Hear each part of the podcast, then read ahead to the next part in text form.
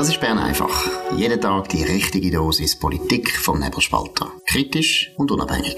Der Podcast wird gesponsert von Swiss Life, ihrer Partnerin für ein selbstbestimmtes Leben. Ja, herzlich willkommen zu Bern einfach am 24. Mai. Mittwoch ist Bundesratssitzung. Da prasseln jeweils so zwischen 30 und 40 Medienmitteilungen in meinem Postfach rein. Äh, und das tun wir gerne aufschaffen. Danke fürs Zuhören, wo immer ihr sind. Das ist der Podcast für den gesunden Menschenverstand, für die Mehrheit in dem Land, wo nicht links ist, sondern vernünftig. Willkommen auch ähm, Stefan Milius am äh, Mikrofon in der Region Ostschweiz. Hallo Stefan. Hallo miteinander. Ja, der Bundesrat unterstützt die Außerdienststellung von 25 Kampfpanzer. Es ist ja auch in der Ostschweiz, sind ja die äh, in einem glaube ich, geheimen Bunker irgendwo, 96 alte Leopard 2, wo man nicht äh, neu ausgerüstet hat ähm, vor äh, gut 15 Jahren, wenn ich es richtig im Kopf habe. Und 25 von denen ähm, können wir aus, definitiv außer Dienst stellen. Das ist aber noch nicht entschieden, was denn damit passiert. Der Bundesrat sagt einfach, wir können den Eigenbedarf der Armee trotzdem decken. Ähm, und dann, sofern die Bundesversammlung den Antrag der Sicherheitspolitischen Kommission des Nationalrates zur Außerdienststellung annimmt, äh, dann äh, das Wirtschaftsdepartement ein allfälliges Exportgesuch beurteilen, weil ja die Deutschen gerne die Panzer hätten. Das ist ja verrückt. Die Deutschen brauchen die Schweizer Panzer, weil sie dann, wenn sie ein bisschen mehr haben von uns, könnten andere in Richtung Ukraine schicken. Was meinst du da dazu? Also, wenn ich die richtig verstand, kämpfen die Deutschen dann mit Panzer, die bei uns nicht mehr genügen. Ich finde das nur eine spezielle Überlegung, aber okay, ja, dann, dann äh, lange das offenbar für die. Ich kenne das aus anderem Zusammenhang. Es werden damals so ausgemusterte, ausgemusterte Busse werden damals auf Osteuropa verfrachtet und die fahren dann noch ganz, ganz lang durch Rumänien oder Bulgarien, so von der, von der Verkehrsbetrieb St. Gallen siehst du plötzlich irgendwo zu Osteuropa Busse rumfahren, die offensichtlich eben gleich noch fahren, bei uns nicht mehr gut genug sind. Ich, ich sage es ganz ehrlich, ich bin Zivilschützer. Militärthemen, da bin ich nicht wirklich kompetent. Ich könnte mir aber vorstellen, so der ein oder andere Panzer auf einem Spielplatz zum Beispiel, würde er noch gute Dienst leisten. Da könnten die Kinder ein bisschen drauf rumtouren, ein bisschen hocken. Ist vielleicht nicht die richtige pädagogische Botschaft, kann man auch wieder sagen. Aber dort hätte es vielleicht noch einen Einsatz gehabt. Das mit Deutschland und dass die dort noch irgendetwas anrichten können, das verstehe ich als Militärleihe nicht ganz. Ja, und dann muss ich auch sagen, ich meine, wir haben jetzt eine Neutralitätsdiskussion, seit Russland über die Ukraine hergefallen ist. Wir, falls man dann wirklich die Panzer den Deutschen schickt, damit die Deutschen können Panzer der Ukraine schicken, würden wir sozusagen mindestens indirekt, die Ukraine mit Panzer unterstützen.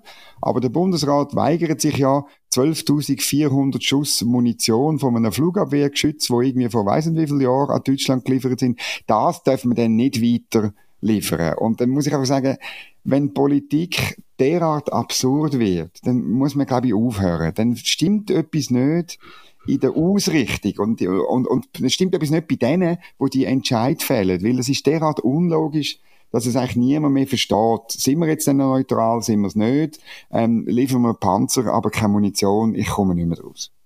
Gut, neutralitätspolitisch muss ich sagen, die Panzer, die ja stillgelegt worden sind, die sind, ich weiß auch nicht, kann man die überhaupt noch anwenden? Also wenn man nichts mehr damit machen kann, dann können wir es, glaube ich, unter dem Siegel von der Neutralität da weitergeben. Dann stehen sie nämlich irgendwo anders umeinander. Da sehe ich jetzt nicht so ein Problem. Äh, ich weiß aber auch gar nicht, unter welchem, also ist das okay, dürfen wir das stillgeleitete Sachen weitergeben? Also ist das politisch problemlos? Ja, wie immer, weißt, Juristerei ist Interpretationssache. Aber stillgelegt heisst, so viel ich gehört habe, gelesen habe, dass die Panzer äh, schon schiessen können. Äh, die sind einfach, man tut die auch offenbar wieder pflegen, also wahrscheinlich muss man die ölen und vielleicht eine Runde fahren auf einem Spielplatz, irgendwo auf einem Militaristenspielplatz oder so. Also die sind, das ist nicht so, dass die nichts können. Und darum ist es auch eigentlich ähm, äh, nicht, nicht so neutralitätspolitisch mindestens mindestens nicht unproblematisch. Ähm, die, weißt du, die Legalisten, die sagen, ja, wir liefern jetzt ja Deutschland und nicht der Ukraine, darum ist es neutralitätsrechtlich kein Problem. Aber weißt, ich meine, das ist natürlich ein Schlunk, es ist eine indirekte Lieferung an die Ukraine, das muss man schon sehen. Also blöd äh, sind ja weder die Russen noch die Ukraine noch sonst irgendjemand. Darum, also mit der, vor allem mit der bisherigen Linie vom Bundesrat, wo ja, was Waffen angeht, sehr strikt ist, oder? Ähm, ich gebe es zu, ich wäre eher der Meinung, dass Sachen, die man vor 20 Jahren geliefert hat, die Deutschen, dass die könnten mitmachen, was sie wollen, oder? Aber das will dann auch das Parlament wieder nicht. Also, eben, darum, meine Konfusion ist, wenn man dann plötzlich äh, dicke Rohre, die können rumfahren und gepanzert sind, die liefern wir an Deutschland, dass Deutschland kann äh, Serie vermutlich besser Zweig Leo dann liefern und ähm, eben Munition äh, für ein Flugabwehrgeschütz viel kleiner und viel ja auch nicht harmlos, aber das, das geht irgendwie nicht, da komme ich nicht mehr raus. Ja, es tönt nicht wirklich super. Äh, eben ich als Militärleihe, ich stelle mir andere Fragen. Wann kommt der erste E-Panzer vom Elon Musk, also weißt, elektronisch betrieben, so Unbedingt. elektrisch, so, das wäre, weil die Dinger sondern im Fall auch einfach Abgas ab, wahrscheinlich nichts Schöneres. Das sind die Gedanken, die ich mir als umweltbewusster Mensch viel mehr mache als die militärische Anwendung. Ich bin immer noch ein bisschen dort leider stehen geblieben. Ja, nein, das ist natürlich wichtig. Wir stimmen ja über das Klimagesetz äh, ab Mitte Juni und ich finde auch, also, ein Krieg ist nur schon deshalb schlecht. Nicht, weil Leute sterben, das ist noch so ein Kollateralschaden und so. Das Schlimmste ist natürlich schon der CO2-Ausstoß, wo so Artilleriegeschütze und Panzer und Flugzeuge haben. Das ist furchtbar. Man sollte wieder ähm, Schwert verteilen und ähm, äh, dann die Leute miteinander losgehen. Das Mann gegen Mann. Mann gegen Mann. Das wäre besser. Und das wäre auch eine Maßnahme, die man hätte müssen ins Klimagesetz schreiben, oder, wo wir abstimmen. Also, dass nur noch Krieg gibt, nur noch in der Schweiz und um die Schweiz um mit Mann gegen Mann. Das wäre äh, gut zum äh, CO2-Ziel netto null bis 2050 äh, erreichen. Jetzt, äh, warum ich das anziehe, ist klar, ähm, die neuesten Umfragen sind da aus dem Hause TA Media.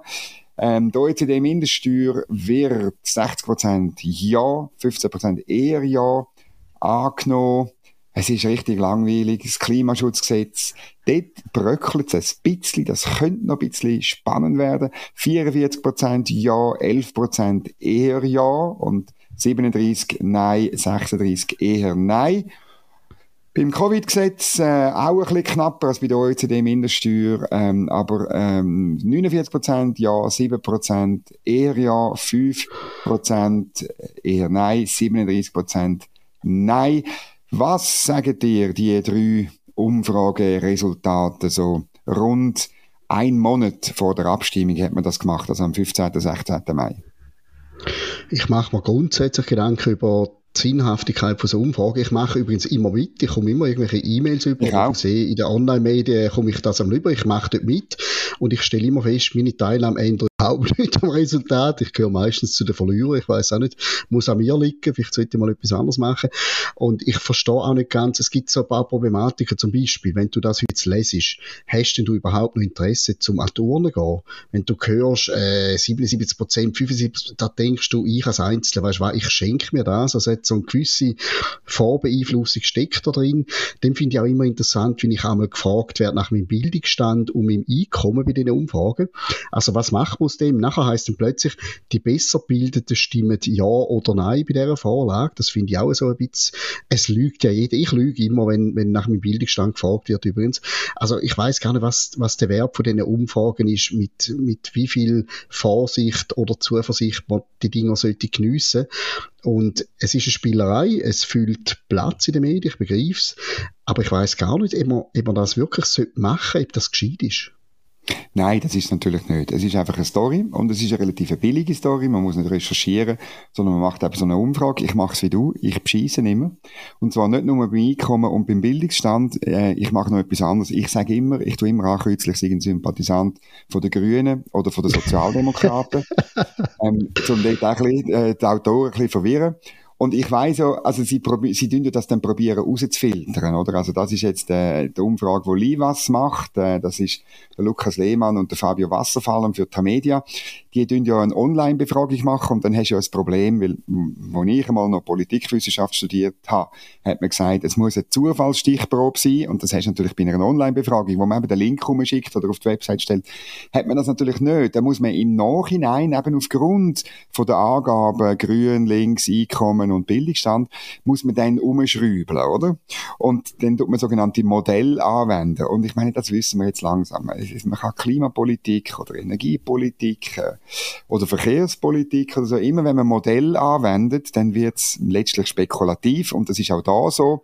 Ich kann es nicht beweisen, aber ich habe eine wirklich gute Quelle, die mir sagt, dass man bei diesen Umfrageinstituten jeweils mehrere Modelle äh, anwendet. So, ein bisschen, so eben, wie man dann die, die rund 30.000 Antworten tut gewichten, oder? Ob jetzt die, die Antwort vom Herrn äh, Milius, wo ähm, wahrscheinlich ein, ein, nur einen Primarschulabschluss hat und äh, so, ja. 1500 Franken verdient im Monat, äh, oder ob man die Antwort vom Dominik Feusi, ähm, grünen äh, Hochverdiener aus dem Berner Oberland, äh, ob man dem mehr, mehr ähm, äh, Einfluss gibt für das Resultat. Das tut man dann mehrere so Modelle anwenden und dann tut man eigentlich das nehmen, was interessanter ist. Und das sagt eigentlich alles aus. Das tut alles beantworten, ja, was du vorher in Frage gestellt hast. Ja, und es kommt ja noch etwas anderes dazu. Ich habe wirklich jetzt gerade gestern die Abstimmungsunterlagen bekommen mit dem Abstimmungsbücher. Ich schaue es sogar noch durch. Ich bin einer von den wenigen Wahnsinnigen, der das noch durchschaut. Aber jetzt stellen wir vor, vor einer Woche habe ich, oder vor zwei oder vor drei Wochen komme ich die, den Umfragelink rüber und da steht auch irgendetwas von OECD und Mindeststeuer und die Chance ist groß, dass ich keinen blassen Schimmer habe, um was es geht. Sind wir mal ehrlich, als Durchschnittsverbraucher hast du dich zu dem Zeitpunkt noch nicht vertieft mit dem auseinandergesetzt. Und dann musst du Ja oder Nein sagen. Und dann machst du das aus dem Buch raus. Du sagst einmal OECD, das tönt irgendwie nach international, nee, nee, oder Steuern, Steuern sowieso einfach mal nein, weil in der Regel, wenn es um eine Vorlage von Steuern geht, geht es auf und nicht ab. Und dann sage ich mal nein. Also, ich glaube, die, lustigerweise gehen die Umfragen ja nicht völlig an der Sache vorbei. Sehr oft sind es gar nicht einmal so schlecht akkurat. Aber die Grundlage von einer Online-Umfrage, wo ich einfach aufgrund von einem Stichwort mal Ja oder Nein sage, die ist schon wahnsinnig dünn auf der Brust, muss man schon sagen. Also ich finde es ein guter Reflex, wenn du, äh, wenn, wenn du ähm, mangels Informationen einstimmst. Und das ist ganz einfach. Habe ich siebenmal gemacht mit der kantonalen Abstimmung. Ich habe siebenmal eingestimmt, ich habe mich ganz furchtbar gefühlt, ja. Ich, äh, du musst dich nicht schuldig fühlen. Weil es ist wirklich, das hat mir mal ein Innerschweizer Bauer, das ist also 30 Jahre her, hat mir mal bei einem Kaffee Schnaps in einer Beiz, beim Klausjagen in Küss nach der Megi, hat mir ein Innerschweizer Bauer erklärt, weisst, der Vorteil vom Nein ist, oder man kann ja dann immer noch Ja sagen zu etwas. Oder? Also Nein sagen kannst mehr als einiges. Wenn du Ja sagst, sei es zu höheren Steuern, zur Verlängerung vom Covid-Gesetz oder ähm, zum Klimaschutzgesetz, dann, dann ist es gegessen, dann ist es vorbei. Also rein so es ist schon fast Struktur, philosophisch, theoretisch, ist Nein einfach besser, weil du dann immer noch kannst Ja sagen, oder? Das finde ich schon mal ein guter Reflex. Und das andere, wo du antönst, das finde ich extrem wichtig, mit einer brieflichen Abstimmung, wo, ähm, ich glaube mittlerweile ähm, 90 oder 95 Prozent äh, von der ähm, Wahlberechtigten oder den, von denen, die tatsächlich äh, das Stimmrecht ausüben, äh, machen. Das verlängert, äh, das macht die Dauer unglaublich viel länger, wo, wo die Entscheidungsfindung statt kann finden. Also die ersten kommen jetzt über. Man geht davon aus, dass ein schöner Teil gerade sofort ausfüllt, oder? Das heißt äh, für die Komitees äh, beider Seiten, sie müssen viel längere Zeit verteilt müssen sie Kampagnen machen. Und das ist eigentlich durch den Einfluss vom Geld auf die Abstimmungskämpfe erhöhen. Und das ist ja komisch, weil eigentlich ähm, Linksgrün ja immer sagt, das Geld hätte eine zu viel grosse Rolle. Wenn man das einschränken wenn man das Geld zurückdrängen, dann müssen wir wieder, und das fände ich eigentlich noch schön, zurückgehen, dass man nur in Ausnahmefällen, nur Leute, die irgendwie schlecht zu Fuß sind oder eben verhindert sind oder im Ausland wohnen, können brieflich abstimmen. Für die anderen, es wäre immer noch ein schöner Akt, am Abstimmungssonntag die Schuhe anlegen, vielleicht sogar Krawatten anlegen, ins Gemeinshaus gehen, mit Kind zusammen, das ausfüllen und dann den Akt, das runterfallen lassen in die grosse Gemeinsurne. Wäre ich immer noch Fan, das wäre ein höherer Wert, ein staatspolitischer. Also ich bin bei deinen Ausführungen ehrlich gesagt hängen geblieben beim Wort Klausjagen. Aber da, wir haben keine Zeit für das. Du musst mir da mal bilateral erklären, wie man Klaus jagt und wie die so schmücken, wenn sie dann auf dem Teller liegen. Aber das müssen wir jetzt nicht machen. Das machen wir ein anderes Mal. Ja, jetzt aber müssen wir noch über das Abstimmen noch reden, weil die SVP behauptet nämlich, dass der Albert Rösti, der seine Stimmunterlagen unter der Bettdecke ausfüllen. Sie hat ein Video online gestellt, wo ähm, sie zeigt, wie der Albert Rösti eben früher über Klimapolitik und Energiepolitik geredet hat, wie er, wie er Doris Leuthard kritisiert und, und ähm, seine Vorgängerin Simonetta Sommaruga. Und am Schluss vom Video schreibt die SVP, ja, wahrscheinlich durch der Albert Rösti unter der Bettdecke seine Abstimmungsunterlagen ausfüllen und dann werde er beim Klimaschutzgesetz auch ein Nein schreiben. Er darf es einfach nicht sagen, weil er als Kollegialitätsprinzip äh, gebunden ist. Ähm, ja, ist das für dich glaubwürdig? Siehst du das auch so, äh, Albert Rösti unter der Bettdecke? Das ist ja kein rösti Problem, das ist ein grundsätzliches Problem oder wir mal eine Herausforderung von einem System, dass du irgendwo im Parlament gegen irgendetwas wetterst, dann schupft es dich auf, eine Ebene auf in die Regierung und dann musst du das Gegenteil vor allem behaupten, was du vorgesagt hast. Da ist persönlich wahrscheinlich schmerzhaft. Ich habe äh, in einem Blickartikel gelesen, dass der Albert Rösti scheinbar mal gesagt hätte, äh, die Wendung sei dem geschuldet, dass er quasi klüger geworden sei gegenüber seiner Nationalratsrolle jetzt als Bundesrat. Er sei jetzt schlauer geworden. Das klingt schon fast, wie wenn er an das glaubt, was er jetzt vertritt. Das kannst du vielleicht besser beurteilen, wie du näher am Bundeshaus bist. Aber in der Regel ist es so, die Leute werden nicht schlauer, wenn sie in die Regierung kommen, sondern sie werden angepasst, sie sind in neue Rolle, sind im Kollegialitätsprinzip unterworfen, wenn plötzlich das Gegenteil behauptet von dem, was sie früher gesagt haben. Das ist unschön, aber wir als ähm, souveräne Wähler, wir wissen ja, dass das einfach so ist und können das richtig einordnen, denke ich jetzt einmal. Ich glaube auch, die meisten können das. Die meisten wissen das, auch weil sie, weil sie irgendwo durch das ja auch spüren. Ich meine, äh, ich warte eigentlich nur darauf, dass Linksgrün zusammen mit linksgrünen Medien der Rösti kritisiert. Er müsste eigentlich noch viel mehr machen für das Klimaschutzgesetz, weil, äh, geben wir es zu, er hat bis jetzt einfach das Pflichtprogramm absolviert, eine Medienkonferenz und ein paar Interviews gegeben. Ähm, und, und da gehören eben so Sätze wie ich bin klüger geworden, gehören dazu.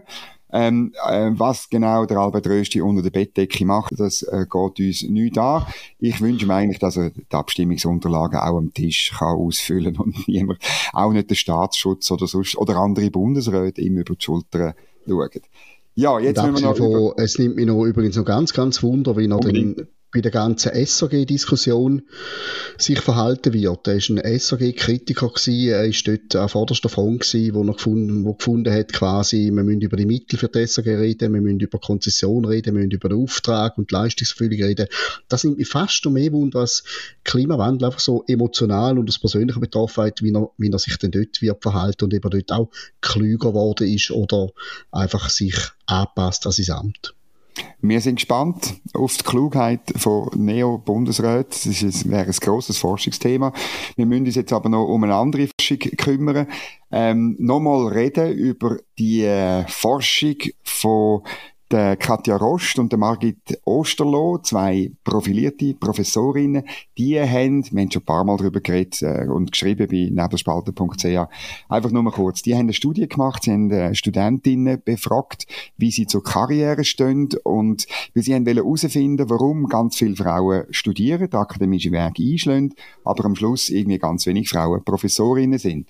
Und sie haben herausgefunden, dass äh, Karriere gar nicht unbedingt das ist, wo Frauen wollen. Und zwar insbesondere nicht bei Fächern, wo es viele Frauen hat. Lustig, lustig. Also bei den Fächern, wo irgendwie ganz viele Frauen rum sind, da gibt es offenbar auch viele Frauen, die gar keine Karriere machen wollen. Und dann ist ein riesen Sturm durchs Land. Auch äh, die, die beiden Forscherinnen sind auch angegangen worden. Man hat sie auch, ähm, auch ja, man kann sagen, gemobbt, bedroht. Und der Höhepunkt kommt jetzt in Form von einer Petition vom Verband von der Studierenden von der Universität Zürich, VSUZH. Die haben nämlich eine Petition gestartet und die Petition, die findet es ganz schlimm, was da die Forscherinnen herausgefunden haben. Und will, und zwar, äh, das ist wirklich, ist wirklich ganz schön, das, was da äh, herausgefunden worden ist, das sei nicht nicht unsere gelebte Realität als Student Sternli innen. Und das führe äh, zu großer Unsicherheit, wenn die Uni Zürich auf den Artikel ähm, äh, nicht reagiere. Und äh, man befürchte auch, dass die Uni Zürich das Budget für Gleichstellungsmaßnahmen jetzt kürze. Das darf nicht passieren. äh, ein äh, Kaiser äh, Bornhauser, äh, äh, hoffentlich habe ich den Nachnamen richtig getroffen, mal, die äh, macht eine Petition, die ist bereits von 870 Leuten oder nur von 870 Leuten unterschrieben worden. Man will eine öffentliche Stellungnahme und eine Distanzierung von dem Artikel in der Sonntagszeitung, wo dann darüber geschrieben worden ist. Und auch eine Distanzierung von Interviews, die die Autorinnen von der Studie nachher in verschiedenen Medien gegeben haben. Und ähm, man soll sich kritisch mit dieser Umfrage auseinandersetzen. Ähm, letztlich fordert man, man soll sich distanzieren. Man soll insbesondere die Professorin Katja Rost aus der Gleichstellungskommission rausschmeißen, wo sie Präsidentin ist. Und man begründet das ähm, mit der Forschungsfreiheit, lustigerweise. Äh, Katja Rost sei, seitdem sie die Forschung gemacht hat, keine unabhängige Forscherin mehr. Es ist Wahnsinn. Es ist wirklich man fordert letztlich, dass man, dass man die Forschung zensuriert von der Universität her. Das ist wirklich ein, ein Tiefpunkt in der Debatte, was Bildung soll, was Akademie soll, was eine Universität zu tun hat und was nicht. Oder findest du das auch? Also erstens mal muss ich sagen, es sind glaube ich nur 870, die das bis jetzt unterschrieben haben, weil wenn jemand Zeit hat, um so eine Petition unterschreiben, dann sind es doch wahrscheinlich Studenten. Zumal Vorurteil genau. bewirtschaften, die haben wirklich genug Zeit. Ich finde es relativ unglaublich. Ähm, erstens einmal, ich bin nicht wahnsinnig hierarchiegläubig, aber ich glaube, wenn zwei sehr gut, gut dokumentiert, also kompetente und mit sehr viel äh, Glaubwürdigkeit ausgestattete Professorinnen äh, so eine Studie erarbeitet. Und dann kommt ein Student, Studierende, man, Entschuldigung, muss so sagen, Studierendenverband an und findet, ähm, das genüge in der Wissenschaftlichkeit nicht, dunkt es mir ein bisschen fragwürdig. Ich glaube, gerade die Frau Osterloh hat alle Grund zum nichts rausschmeißen, wo sie nicht wirklich dahinter steht, aber die Studenten haben offenbar das Gefühl, sie wissen es bereits besser oder die Studierenden. Und dann gibt es so kleine Sachen wie, die Studie sei noch gar nicht peer-reviewed, also quasi gegen gesehen durch andere Wissenschaftler. Und da muss man jetzt einfach dazu sagen, wenn die Studie zur Zufriedenheit von den betroffenen Studentinnen ausgefallen wäre, dann würde das die nicht kümmern. Dann würden die das wie ein Schild vor sich heben und sagen, schaut mal, wir sind die Größten. Also immer dann, wenn da etwas nicht passt, suchst du das Haar in der Suppe. Ich bin ziemlich überzeugt, dass die Studie auch einer zweiten Ebene Genüge macht und, und dort auch wird durchgehen. Es sind einfach Resultate, die diesen Leuten nicht passen und dann geht man dagegen vor. Und das ist dermaßen unwissenschaftlich, zum etwas, wo dir im Buch ihnen nicht passt, äh, quasi bekämpfen, weil es einfach nicht damit kannst leben. Äh, ich kann mir ja nicht vorstellen, dass die zwei Professorinnen etwas abgeliefert haben, wo nicht der wissenschaftlichen Grundsatz genügt. Und eine Petition gegen den neuesten Stand der Wissenschaft, das ist etwas, wo eigentlich nicht an eine Hochschule gehört. Genau. Und ich finde auch, ähm, also wir, wir lesen auch, gerade nachdem Sie da Peer Review erwähnen, äh, schreiben die Autorinnen von der Petition, äh, dass eben die, die Studie, die fügt den Bemühungen um Gleichstellung an der Universität Zürich immensen Schaden zu. Also damit sagen sie auch, äh, es, es darf nicht sein, was ihrer Vorstellung von Gleichstellung, wo links-grün ist, äh, die Kaiser Bornhauser ist zwar grünliberal, aber es ist eben grün-linke Partei, heißt das ja, GLP. Ähm, es darf nicht sein, was nicht sein darf aus ihrem Weltbild. Und, und eben faktisch müssen wir wie das überarbeiten, sozusagen. Also das ist wirklich dann der Untergang vom Anspruch, den eine Universität eigentlich muss haben, der Untergang vom Anspruch, dass man untersucht, ergebnisoffen, was Sache ist. Man befragt Leute, Frauen, über ihre Karrierepläne. Die Resultate sind relativ eindeutig, sie sind wirklich belastbar. Ähm, man darf es auch nicht irgendwie auf alle Frauen ausdehnen, das hat aber niemand gemacht. Das hat nur ein bisschen die Sonntagszeitung gemacht. Margit Osterloh hat das mehrfach dann auch anders, einfach so dargestellt, wie sie in der Studie drin ist. Und das jetzt wollen korrigieren, weil es einem nicht in die ideologische Kram passt. Das zeigt, dass die, die beiden äh, Frauen oder vermutlich der ganze äh, Verein der Studierenden an der Uni Zürich, dass der äh, Verein letztlich ein Verein von Aktivisten ist und nicht einer von intellektuell neugierigen jungen Menschen. Von denen darf man auch nicht die Lösung vom, äh, von irgendwelchen Klimaproblemen erwarten, sondern einfach, sie werden dann aktivistisch sich wahrscheinlich irgendwo ankleben oder irgendwie so. Das ist tragisch. Eigentlich müsste die Uni Zürich sich von dieser Petition distanzieren und darauf hinweisen, was ihr Anspruch ist, auch zum noch mehr äh, Schaden von ihrem Renommee äh, fernzuhalten. Vor allem, weil ja noch der Schuss Cancel Culture drin ist. Also eine von den beteiligten mhm. Wissenschaftlerinnen soll man jetzt nicht mehr zur Präsidentin von der, äh, äh, wie heißt das genau, Gleich Gleichstellungskommission, Gleichstellungskommission äh, nicht mehr wählen. Also weil die Frau geforscht hat und Resultat hat, wo einige Studentinnen nicht passt, soll man sie nicht mehr in eine bestimmte Rolle wählen und in ein bestimmtes Amt wählen. Das ist, also, wir, wir sträuben sich Tor, das ist dermaßen unwissenschaftlich gegenüber allem, wo einer ergebnisoffenen Wissenschaft steht, dass, wie du richtig sagst, die Uni jetzt wirklich müsste in die Offensive gehen und sagen, Entschuldigung, wir lassen unsere Leute einfach frei forschen, frei analysieren und frei publizieren. Und dann können das auf der argumentativen Ebene schlagen, aber sicher nicht mit dem Bauchgefühl, hey, im Fall, ich fühle mich da nicht erkannt in dieser Studie, ich bin das nicht. Das mag ja sein und das wissen wir auch, das trifft nie auf alle zu. Aber es hat Grund und Boden, die ganze Geschichte. Und jemand jetzt aus einem Amt befördern, wie sie beteiligt ist an einer, an einer Studie, das ist ziemlich widerlich und ich würde mir da auch ein klares Wort wünschen, jetzt auf universitären Kreisen. Das ist es genau. Es ist widerlich, es ist grusig. Wir können es nicht genug wiederholen. Uni Zürich, das Rektorat ist gefordert, den Studenten in Erinnerung zu rufen, um was es an der Uni geht. Und wer das nicht will, der kann auch direkt nach, nach der Matura bei Greenpeace anhören, weil ganz äh, wahnsinnig Studium braucht es ja nicht, zum Aktivist zu sein. Man muss wissen, wo genau an welchen Finger wie viel Klebstoff gehört, dann lange schon. Gut, das ist es gewesen. Bern einfach am 24. Mai. Danke vielmals fürs Zuhören, tun uns weiterempfehlen, Daumen nach oben, tun uns bewerten, schreiben uns an redaktion.nebelspalter.ch. Wir freuen uns auf Rückmeldungen. Allen eine gute Zeit und wir hören uns morgen zum die gleiche Zeit wieder. Gern. Merci vielmals. Schönen Abend. Das war Bern einfach, gesponsert von Swiss Life, ihrer Partnerin für ein selbstbestimmtes Leben.